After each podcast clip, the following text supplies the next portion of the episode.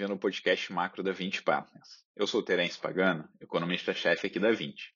No cenário internacional, né, o grande destaque é o, tem sido o avanço da economia americana, né, que tem ocorrido à frente das demais economias, né, principalmente quando se compara à, economia europeia. Né. Nesse ano, né, o, o, cenário internacional ele vai ser marcado né, pelo forte crescimento tá, da, da, das várias economias, né, sendo que a, a, vacinação vai ser o principal é, driver tá, desse crescimento. E o outro destaque do cenário internacional esse ano vai ser né, o, o aumento das taxas de inflação, né, é, provocado pelo aumento da, da demanda durante a, a, essa reabertura das economias que a gente está observando, né, é, em conjunto com algumas restrições de oferta que têm sido observadas. Tá? É, mas assim, o, o, ritmo de recuperação ele não vai ser uniforme né, entre os países, é, acho que tanto na intensidade quanto no timing. Ou seja, assim, os países que forem mais eficientes no processo de vacinação é, e tiverem mais espaço fiscal para continuar dando estímulos, é, eles devem se destacar no cenário internacional. Né? É, e na nossa visão, acho que o, os Estados Unidos devem ser os líderes tá, nesse processo de recuperação mundial, é, pois eles conseguiram controlar melhor a, a, última onda da pandemia que eles tiveram. É, eles têm feito um ritmo de vacinação muito rápido, tá? É, e eles estão dando mais estímulos fiscais que o, os outros países. Né? É, só para dar um exemplo, os Estados Unidos acabou de aprovar né, mais um pacote fiscal de 10% do PIB, né? é, logo após aquele último pacote é, do final do ano passado de 4% do PIB. Né? É, e já está se falando né, em aprovar um novo pacote fiscal tá, no final desse ano. Tá? É, e de outro lado, assim, quando a gente olha para a Europa, né, a gente está vendo né, que estão os países estão com bastante dificuldade né, no controle do vírus, tá? É, tendo né, sido reintroduzido é, lockdowns em, em, várias economias, né? É, e o ritmo de vacinação segue enfrentando é, é, desafios para ter uma aceleração mais significativa. Tá?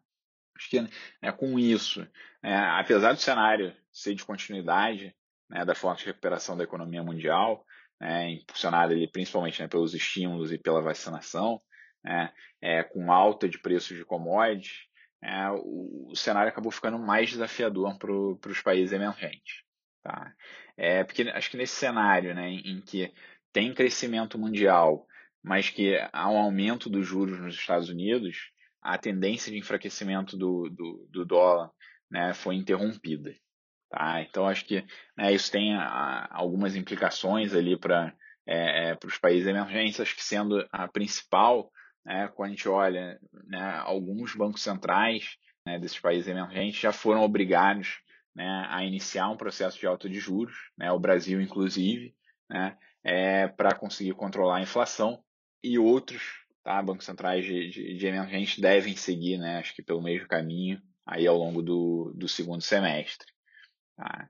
Né? E aí, falando de Brasil né, especificamente, diante desse cenário internacional mais desafiador, né, a gente continua assistindo uma deterioração na condição da, da, da política econômica doméstica. Tá?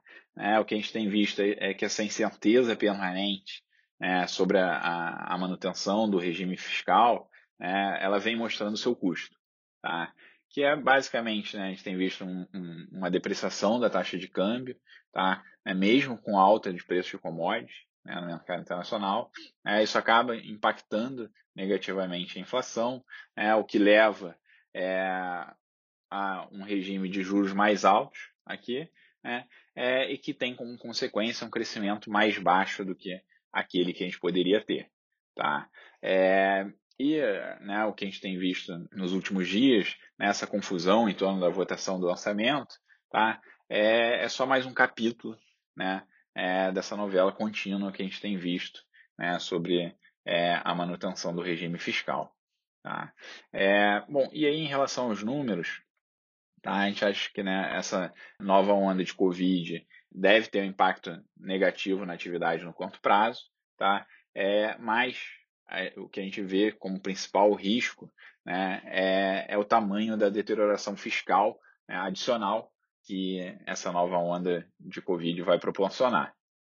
Com relação à atividade, né, a gente acredita né, que os dados devem ter uma significativa desaceleração tá, no curto prazo, né, a partir de, de é, dos dados relativos ao mês de março, é, mas eles devem apresentar uma forte recuperação tá, quando as medidas de restrição de mobilidade forem relaxadas e à medida também que é, avance o, o, o, processo de vacinação aqui no Brasil.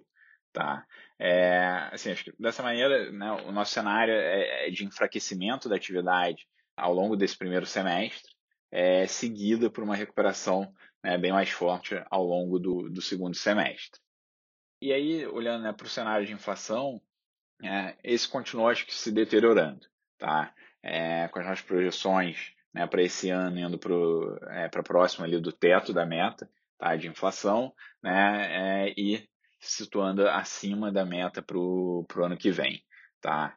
É, acho que né, com esse cenário, a gente acredita que o, o Banco Central não vai conseguir tá, implementar é, somente ali um ajuste parcial dos juros, né, como ele tem sinalizado. Tá? A gente acha que ele vai ter que é, acabar levando a Selic já para um nível próximo do neutro né, nesse ciclo. Tá? É, bom, eu vou ficando por aqui. Até o nosso próximo podcast.